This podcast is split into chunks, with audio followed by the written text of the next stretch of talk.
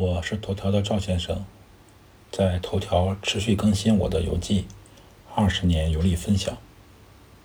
本篇文章共有一张照片。我和老婆离开美泉宫，乘坐晚上七点的火车离开维也纳，奔赴萨尔茨堡。到达萨尔茨堡的时间是晚上十点。按照计划，我们从萨尔茨堡火车站下车。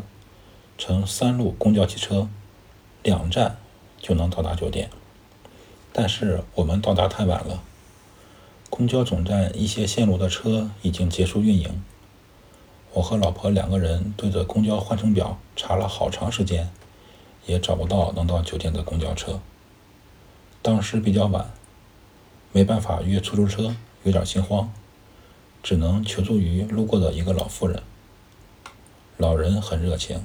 但是不会英语，一直用德语和我沟通。我拿出在国内就打印好的行程单，翻出上面这张地图，指着酒店提示老人我们要去什么地方。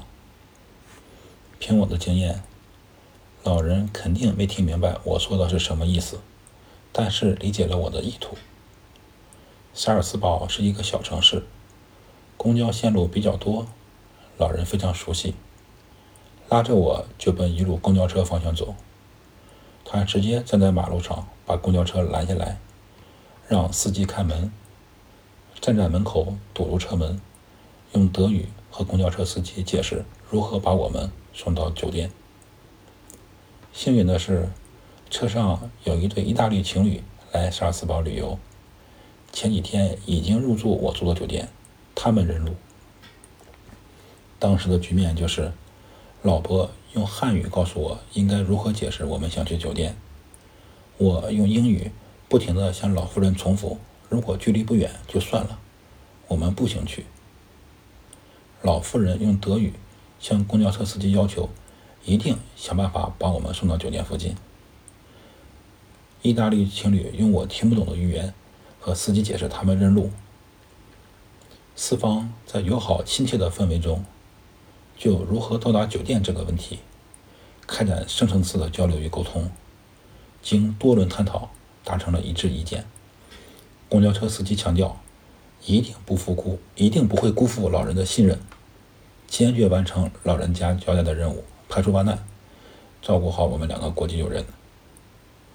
在得到司机明确的答复之后，老妇人把我们送上公交车，微笑着看着我和爱人乘车离去。